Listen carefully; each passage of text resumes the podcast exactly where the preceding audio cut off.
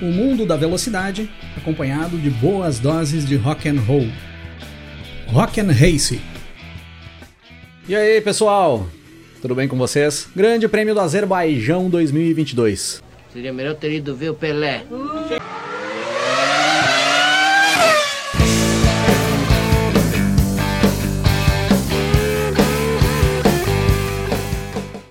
Será que seria melhor ter ido ver o filme do Pelé? Hoje vamos dar aquela passada geral e entender aí o que que foi esse Grande Prêmio do Azerbaijão 2022 e já trocarmos aquela ideia pra gente ver o que que vai acontecer na sequência do campeonato. Como de praxe, eu vou trazer aqui agora, neste primeiro momento, sem perder muito tempo, os palpites que vocês deixaram lá na live do TL2 na sexta-feira. E vamos ver quem é que acertou alguma coisa por aqui ou quem é que passou vergonha. E por que que quase todo mundo passou vergonha. O Luiz Augusto Saavedra, membro aqui do canal, colocou o palpite dele aqui pra corrida. Sainz, Pérez e Leclerc. O cara é tão zicador que dois caras do palpite dele aqui quebraram. Pelo menos dessa vez a corrida não atrasou, né, Luiz? Porque nos últimos tempos, quando tu coloca o horário das corridas aí no nosso grupo de membros do WhatsApp, as corridas começam umas 3 horas depois. O Léo Senna, outro membro aqui do canal, também deixou os palpites dele aqui. Pro treino, Pérez em primeiro, Vespa em segundo, Leclerc em terceiro. Para a corrida, Leclerc em primeiro, Pérez em segundo e Alonso em terceiro. O Léo continua com 100% de aproveitamento nos palpites dele. Não acerta um. Vero Vero Mar, no treino, Leclerc, Max e Pérez. E na corrida, Pérez, Alonso e Sainz. Olha, eu fui um cara que disse que era para esperar alguma coisa surpreendente do Alonso nessa corrida. Mas colocar o Alonso num palpite de top 3, aí ah, vocês se puxaram, né? Tudo bem que meu palpite pra corrida foi Sainz, Pérez e Norris. Tá, vamos deixar esse papo pra lá. Cláudio Sacramento, apoiador aqui do Rock Race colocou o palpite dele aqui pro grid de largada: Leclerc, Verstappen e Pérez. E pra corrida, Leclerc, Verstappen e Russell. Acertou a pole do Leclerc e acertou o Russell na terceira posição. Mesmo assim, ainda tá muito ruim, hein, Cláudio? Rogério Silva, nosso embaixador do Race em Portugal. Pole, Leclerc. Muito bem. Corrida, P1, Verstappen. P2, Pérez. P3, Leclerc. Quase, hein, Rogério? Parece que aí em Portugal o pessoal tá sacando mais das coisas, hein? Carlos Santos, mais um membro aqui do canal. No quali, Pérez, Verstappen e Leclerc. Na corrida, idem. Ficou com preguiça de escrever dois palpites e colocou um idem aí, né, Carlos? Mylon Bruno, mais um membro aqui do canal. Leclerc primeiro, Pérez segundo, Verstappen em terceiro. Primeiro palpite que tu deixa aqui no canal como membro, Mylon já foi mal pra caramba, hein, meu caro? É verdade. O Adalto Roberto tá aí na corrida. Leclerc primeiro, Sainz segundo, Max terceiro. Tudo errado de novo, hein, Adalto? Produção: Max primeiro, Pérez segundo, resto é resto. Acertou. Maicon Gabriel, comemorar a vitória do meu Colorado sábado em cima do Urubu e a vitória do Max no domingo. O miserável é um gênio! É, galera, como eu tenho dito aqui já algumas corridas, sempre que a gente tem abandonos de dois carros da mesma equipe, ali das equipes da frente, da Red Bull e da Ferrari, vai ser muito difícil de alguém conseguir acertar um top 3 no final da corrida, pois a gente vai colocar pelo menos uma Red Bull e uma Ferrari ali no top 3. É muito difícil de, por exemplo, a gente colocar duas Red Bulls e uma Mercedes no pódio. A gente sempre vai apostar que uma Ferrari ou uma Red Bull vai estar por ali. E aí quando os dois carros da mesma equipe abandonam, como fez a Ferrari agora nesse grande prêmio, fica muito difícil de conseguir acertar os palpites. Eu mesmo coloquei aqui o Sainz em primeiro, o Pérez em segundo e o Lando Norris em terceiro. Eu não sei onde estava com a cabeça de colocar o Norris na terceira posição. Mas tudo bem, vamos lá, pessoal, vamos para o que interessa. Vamos para os destaques do treino classificatório lá no sábado. No Q1, pessoal, acho que o grande destaque, na minha opinião, pelo menos, enquanto eu tava acompanhando ali, fazendo a live aqui junto com vocês, foi do nosso querido Lance Stroll conseguir fazer duas bandeiras amarelas em uma mesma volta. E não foi duas bandeiras amarelas por escapada de pista, não. Foram duas batidas.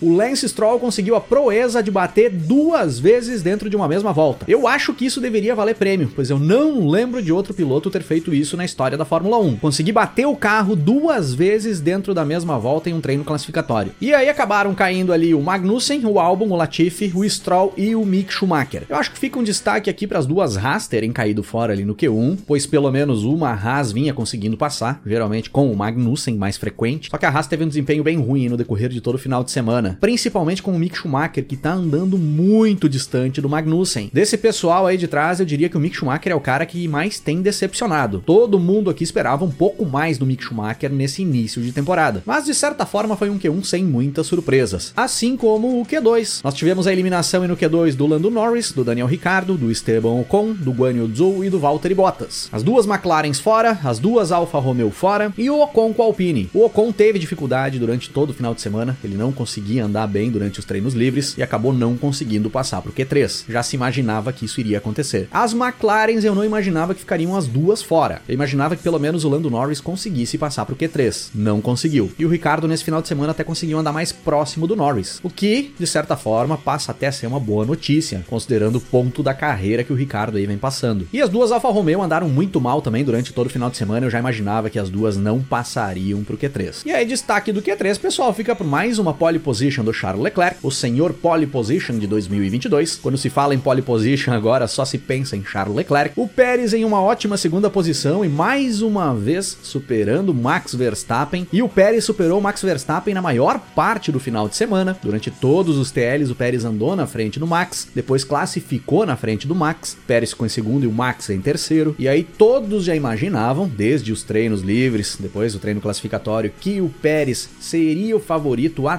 terminar na frente do Verstappen a corrida. Mas a gente já vai chegar lá, já vai chegar nesse assunto. Carlos Sainz ficou na quarta posição. O Sainz não saiu da quarta posição no decorrer de todo o final de semana. Sempre o mais lento dos carros mais rápidos da pista. E segue muito longe o Carlos Sainz de acompanhar o desempenho do seu companheiro de equipe, o Charles Leclerc. Russell em quinto, em uma boa posição com a Mercedes. O Gasly em sexto, mostrando uma certa recuperação do francês na temporada. Hamilton em sétimo, dentro do intervalo de posições que ele deve ficar com a Mercedes. Tsunoda bem em oitavo. Sebastian Vettel bem em nono, colocando mais uma vez Aston Martin no top 10 no grid de largada. E o Fernando Alonso em décimo. Eu esperava até um pouco mais pro Alonso aí nesse treino classificatório. Mas o próprio Alonso mesmo já vinha dizendo que ele tinha um carro muito bom para corrida e não para volta lançada. Então, de certa forma, largar na décima posição já era uma boa pro Alonso. E no domingo, temos a corrida. Largada tranquila, sem incidentes, todo mundo bem cauteloso ali nas primeiras curvas, enquanto os carros estavam embolados. Pérez largando muito bem e tomando a ponta do Charles Leclerc, ainda na freada da primeira curva. O Leclerc conseguindo se manter na segunda posição a partir dali, segurando o Verstappen atrás dele, com o Carlos Sainz em quarto. Até chegarmos à volta 9, quando o Carlos Sainz abandona a corrida. Mais uma vez. Dessa vez com problemas hidráulicos na Ferrari. E aí temos um safety car virtual, onde o Leclerc e vários outros pilotos aproveitam para fazer a parada para troca de pneus. Ainda bem cedo na prova. Com essa parada do Leclerc, que era o segundo colocado, as duas Red Bulls vão para a ponta e o Leclerc fica na terceira posição. A partir daí, o Verstappen vai se aproximando rapidamente do Pérez. E quando chega no mexicano, passa sem problemas, sem briga na pista. Logo após a ultrapassagem, a transmissão mostra que o Pérez tinha recebido uma mensagem da Red Bull pedindo para ele não brigar pela posição com o Max Verstappen. Então ali já deu para entender um pouco o porquê dessa facilidade do Verstappen passar pelo Pérez. E o Verstappen passa pelo Pérez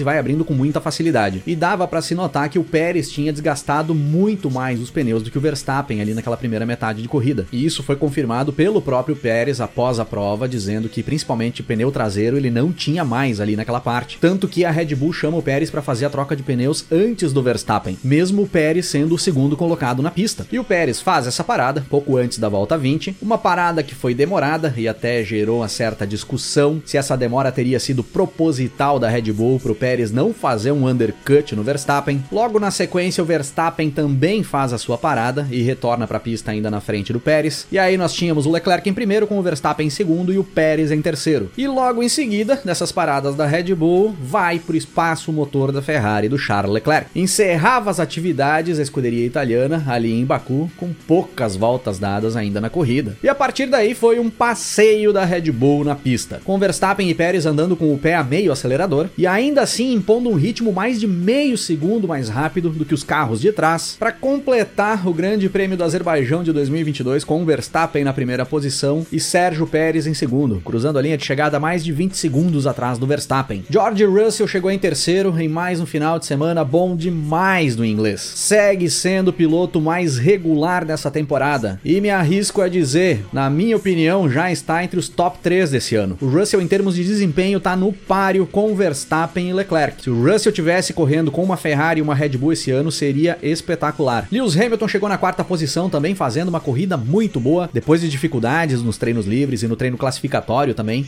onde quase que o Hamilton não consegue passar pro Q3, ele precisou de ajuda do George Russell. O George Russell teve que dar vácuo pro Hamilton conseguir buscar tempo para passar pro Q3. Sofreu demais com o porpoising do carro, com o kick do carro no decorrer de todo o final de semana e no final da corrida mal conseguia sair do carro. Pierre Gasly em um ótimo quinto lugar, lembrando muito o Gasly de 2021. Muito bom ver o Gasly de novo ali na frente. Vettel em uma ótima sexta posição. Poderia ter chegado em quinto se não tivesse rodado tentando ultrapassar o Ocon em certo momento da corrida. Alonso bem em sétimo também, largou em décimo e conseguiu evoluir. Eu esperava um pouco mais do Alonso, só que eu também acredito que o Alonso esperava mais enroscos nessa corrida para ele conseguir subir, alguns safety cars, mais bandeiras amarelas, e não aconteceu. Ricardo bem na oitava posição também, bem melhor do que ele vinha andando nas últimas corridas e chegando à frente do Lando Norris, que cruzou a linha de chegada em nono, e tomara que isso dê um up aí pro Ricardo para sequência, e o Esteban Ocon cruzando a linha de chegada em décimo, um ponto importante para um final de semana que foi de muitas dificuldades pro Ocon. Do décimo para trás nós tivemos o Bottas em décimo primeiro, o Albon em décimo segundo, o Tsunoda em décimo terceiro e poderia ter chegado ali entre os seis, sete primeiros. Em certo ponto da corrida o DRS do Tsunoda só abria metade, negócio meio esquisito, nunca tinha visto isso acontecer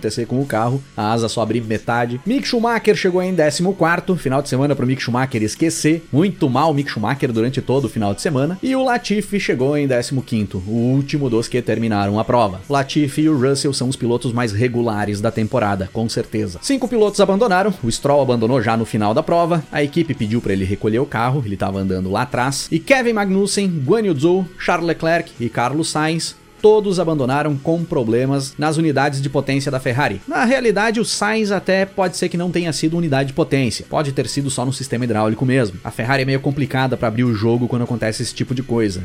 Geralmente eles não divulgam oficialmente o que aconteceu, eles enrolam bastante. Tanto que do Magnussen e do Zhou já foi divulgado que o problema não foi diretamente ligado à unidade de potência, mas em componentes agregados às unidades. E do Charles Leclerc nada oficial foi divulgado ainda. Foi uma corrida bem Czarne muito abaixo do que eu imaginava que seria essa corrida em Baku. Quem deu um pouco de emoção para essa corrida foi o Lewis Hamilton, que buscou algumas ultrapassagens, fez algumas disputas boas. O Sebastian Vettel também buscou algumas manobras mais ousadas, mas no geral foi bem parada. E talvez nós pudéssemos ter ali uma briga entre o Verstappen e o Leclerc pela vitória na segunda metade da corrida, só que pelos problemas da Ferrari isso acabou não acontecendo. Assim como nós poderíamos ter tido uma briga entre o Verstappen e o Pérez, mas mais uma vez a Red Bull interviu não deixando os dois brigar por posição na pista. E mais uma vez eu digo aqui, eu sou totalmente contra isso que a Red Bull vem fazendo. Eu entendo perfeitamente que o Pérez vinha tendo um ritmo mais baixo do que o Verstappen ali naquele momento, por ter os pneus bem mais desgastados, e tenho quase certeza que o Verstappen chegaria, faria uma briga com o Pérez e ultrapassaria ele. Talvez levasse duas, três, quatro voltas, mas muito provavelmente o Verstappen ultrapassaria ele. Mas eu queria ver o Pérez defendendo posição em cima do Verstappen, assim como eu queria ver o Verstappen atacando o Pérez, fazendo uma manobra mais ousada para cima do mexicano para conseguir ganhar a posição. A corrida em si já foi bem parada, e aí essas ordens de equipe acabam deixando a corrida mais parada ainda. Assim como as ordens de equipe da McLaren lá atrás, dizendo pro Norris não atacar o Ricardo. Enfim, são coisas que eu nunca vou concordar. Eu entendo quem concorda, cada um tem a sua opinião, mas eu nunca vou concordar. Ainda mais em um campeonato que está totalmente aberto e no início ainda. E a Ferrari, pessoal? A Ferrari vem dando aula de como deixar de disputar o título mundial em uma temporada que estava totalmente favorável a eles até algumas provas atrás. E aí eu vejo vários problemas acontecendo. Primeiro na questão de desenvolvimento. O carro da Ferrari inicia o ano como o melhor carro do grid. Só que eles colocaram esse carro como o melhor carro do grid e o desenvolvimento dele está estagnado. Eles não conseguiram mais melhorar esse carro. Esse carro não vem tendo evolução. Enquanto a Red Bull vem melhorando o desempenho, a Mercedes vem melhorando o desempenho, a McLaren vem melhorando o desempenho, a Alpine vem melhorando o desempenho e já vem prometendo melhores resultados aí nas próximas provas. Então, esse é o primeiro ponto: desenvolvimento. A Ferrari está muito mal no desenvolvimento no decorrer da temporada. E o segundo ponto, que a gente nem sabia ainda que isso poderia ser um problema lá no início do ano, mas que vem se mostrando um problema agora de algumas provas para cá, a confiabilidade, que era o problema que eu criticava a Red Bull no início do ano. E aí eu vou dizer para vocês que esse problema de confiabilidade da Ferrari que vem aparecendo agora agora, ele é até mais complicado do que o problema de confiabilidade da Red Bull lá do início do ano. O problema que a Red Bull vinha tendo com a sua unidade de potência lá no início do ano era em relação à troca do tipo de combustível. Então era mais uma questão de regulagem e troca de alguns componentes que faziam leitura do que estava acontecendo ali na unidade de potência. O problema que vem acontecendo com a Ferrari agora é que partes da unidade de potência da Ferrari estão durando bem menos do que se imaginava que duraria. É quase certo que o Leclerc vai precisar trocar a unidade de potência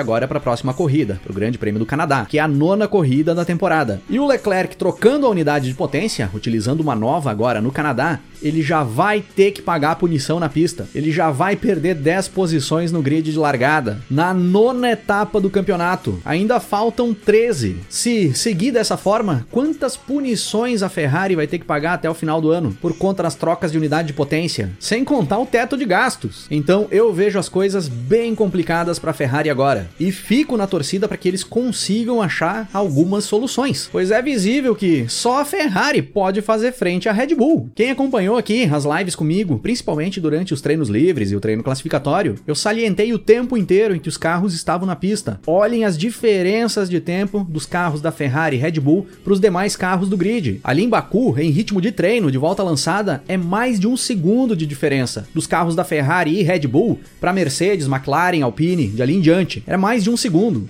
Em ritmo de corrida, segue mais de meio segundo. Ninguém vai conseguir chegar na Red Bull se a Ferrari não conseguir se recuperar. Então, para quem gosta de competição, comecem a torcer para que a Ferrari se recupere. Se a Ferrari não encontrar soluções, o título vai se encaminhar facilmente para as mãos da Red Bull já bem antes do final da temporada. E lógico, por consequência, para as mãos do Max Verstappen, que é mais rápido do que o Pérez e ainda tem aquela certa ajudinha da Red Bull. Ferraristas religiosos comecem a rezar. E considerando os desempenhos dos pilotos nesse Grande Prêmio do Azerbaijão 2022, como é que ficou a banda do Grande Prêmio do Azerbaijão aqui do Rock and Race? Olha, galera, eu vou dizer que foi bem difícil de encontrar alguém para colocar na banda nesse final de semana. Não teve piloto nenhum fazendo um grande desempenho, vamos ser bem sinceros. Ah, mas o Verstappen pilotou bem, ganhou a corrida, botou 20 e poucos segundos na frente do Pérez. Pois é, cara, mas o Verstappen classificou atrás do Pérez. O Verstappen ganhou a primeira posição sem brigar com ninguém. Foi rápido, foi consistente, mas é o que a gente já espera dele. Não vi surpresa nenhuma do Verstappen nesse final de semana. Ah, mas e o Pérez que largou na frente do Verstappen, andou na frente do Verstappen todo todos os treinos. Pois é, mas foi extremamente passivo na hora de entregar a posição, não soube fazer um bom gerenciamento de pneus na primeira parte da corrida e não me surpreendeu nada o Pérez nesse final de semana. Ah, mas e o Hamilton que foi bem, fez ultrapassagens, evoluiu no pelotão? É verdade, mas o Lewis Hamilton só foi pro Q3 no sábado porque o Russell deu vácuo para ele. Se não nem pro Q3 o Hamilton tinha ido. Ah, mas e o Vettel foi bem, fez várias ultrapassagens, chegou em sexto. Sim, mas rodou fazendo ultrapassagem, se perdeu, não bateu bateu por sorte. Foi difícil, pessoal, de conseguir selecionar alguém para botar em cima do palco. Mas para não deixar o público na mão, eu vou trazer para cá mais uma vez o nosso homem banda da temporada, George Russell, que segue fazendo um trabalho impecável dentro da temporada 2022. É o piloto mais constante desse início de ano, o mais regular, e na minha opinião ele já tá entre os três melhores da temporada, junto com o Verstappen e o Leclerc. E quem vai carregar a aparelhagem pro Russell nessa semana vai ser o Lance Stroll, que fez a proeza de gerar duas bandeiras amarelas na mesma volta num treino classificatório. Vamos botar o Stroll para carregar umas caixas de som, porque senão é capaz de nos próximos treinos classificatórios ele gerar umas três bandeiras amarelas numa volta. Nesse próximo final de semana, galera, nós já temos o Grande Prêmio do Canadá. Fiquem ligados aí na programação do Rock and Race na sequência que nós vamos fazer toda aquela cobertura, como sempre. Todos os treinos livres, o treino classificatório e a corrida no domingo também. Fiquem ligados que o Grande Prêmio no Canadá é à tarde. Até quinta-feira eu faço a postagem aqui nas redes sociais e na comunidade do YouTube,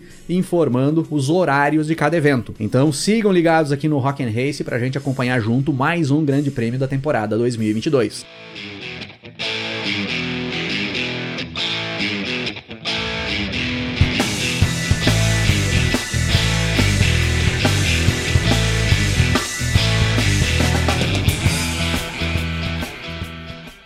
Hoje eu vou rodar um som aqui, pessoal, de um cara que eu acabei conhecendo aí no, no decorrer da existência do Rock and Race e já venho rodando sons dele aí no, nos programas Rádio Rock and Race no decorrer das semanas, que é um som de qualidade, um som bom demais, sem contar que o cara é gente boa pra caramba. Eu tô falando do Alexandre da Mata, guitarrista, um bluseiro aí, brasileiro, cara com extrema qualidade nas guitarras e faz um som bom demais. Tá, pessoal? Então eu já deixo aí para vocês a recomendação. Alexandre da Mata em The Black Dogs. Procurem aí no YouTube, nos serviços de streaming, sons aí do Alexandre da Mata em The Black Dogs que vocês vão curtir pra caramba, principalmente a galera que curte um rock and roll e uma pegada de blues aí dentro do rock and roll também. Para encerrar o episódio de hoje, eu vou deixar vocês aqui com o som Couch Potato do meu amigo Alexandre da Mata. Se liguem aí no som. Rima com chuveiro. Entra noite madrugada. Eu quase enlouqueço. Eu volto a ouvir Acordes, escala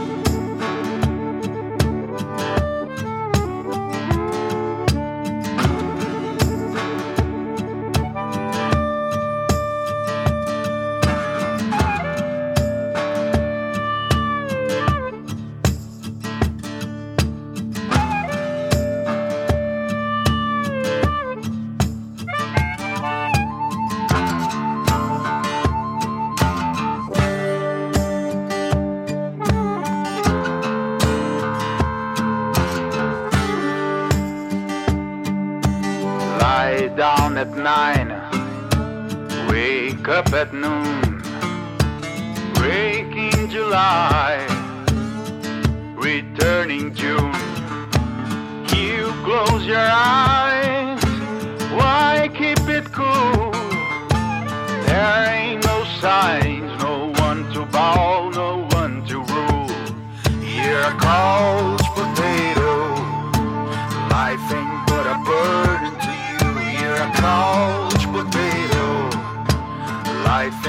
You're a cold potato.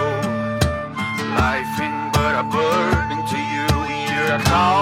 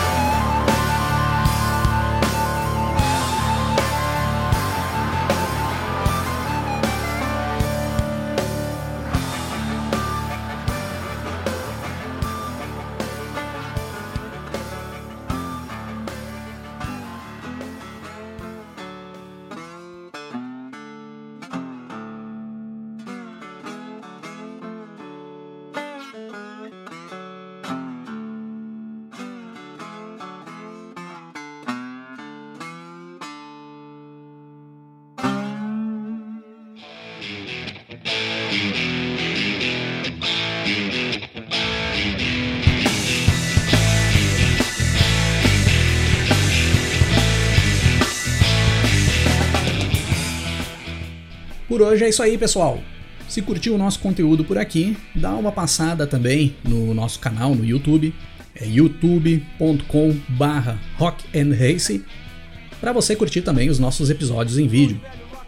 E para me seguir nas redes sociais, é só procurar aí no Twitter ou Instagram, Cris8Silvestre, que eu tô por lá também. Valeu pela parceria e pela audiência. Um grande abraço para todo mundo. Até mais. Começo a ouvir acordes, escalas.